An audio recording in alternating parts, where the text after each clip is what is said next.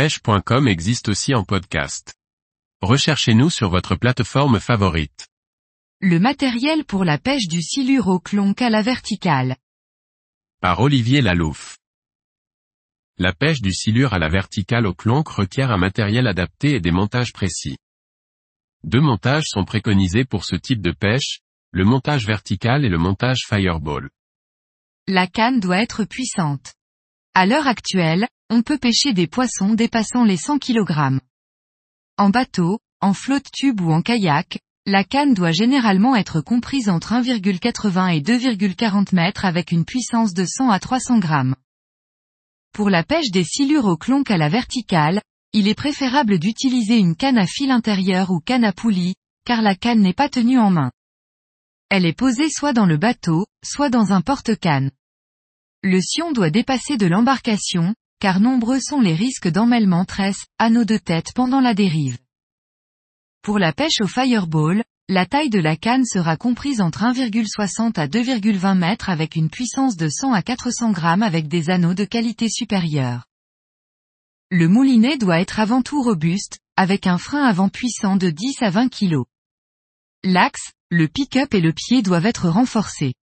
La manivelle doit être renforcée munie d'une grosse poignée pour la bonne prise en main.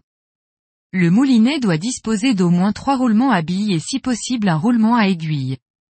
Comme toute mécanique, pensez chaque année à huiler, à graisser les différents mécanismes et à resserrer toutes les vis. Il en va du bon fonctionnement et de longévité de votre moulinet. La bobine doit pouvoir contenir 100 à 200 mètres de tresse de 40 à 60 centièmes. La tresse du corps de ligne doit être extrêmement fiable, une tresse 100% d'inéma est parfaite.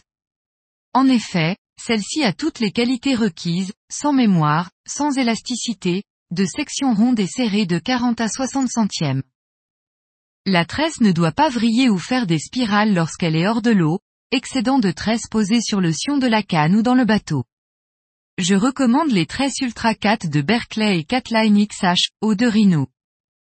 La tresse du bas de ligne doit être impérativement très résistante, souple, sans mémoire, ni élasticité, doublé ou tressé si besoin, d'une résistance de 80 à 150 kg. Le montage pour ce type de technique est on ne peut plus simple. Un émerillon, un plomb, un bas de ligne, un hameçon simple ou triple garni de verre canadien ou de lanière d'encornet. L'utilisation d'un attractant est conseillée pour ce type de pêche.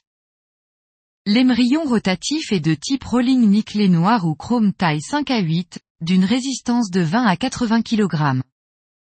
Le plomb, olive, poire, goutte, fusée, vertiglane, etc., d'un grammage compris entre 100 et 300 grammes, peut être de couleur ou non. Il est muni d'un octopus ou autre habillage, lanière plastique, perles, boule sonore, etc., selon vos préférences. Le bas de ligne ou en pile sera compris entre 5 et 70 cm en tresse de 80 à 150 kg. L'hameçon sera simple fort de fer inox ou chromé noir traité de 3 sur 0 à 10 sur 0 ou triple très fort de fer en inox étamé de 1 sur 0 à 5 sur 0. Il existe sur le marché de nombreux types de montages prêts à pêcher. Le montage pour ce type de technique se compose d'un plomb équipé d'un hameçon simple et d'un bas de ligne muni d'un triple raccordé sur celui-ci avec un poisson en guise d'appât. Un plomb Fireball de 80 à 200 grammes de couleur ou non, est monté avec un hameçon de 5 sur 0 à 9 sur 0.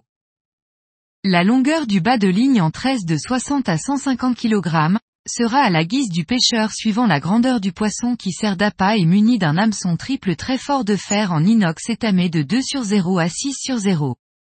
Vous pouvez aussi trouver sur le marché de nombreux montages de ce type prêts à l'emploi.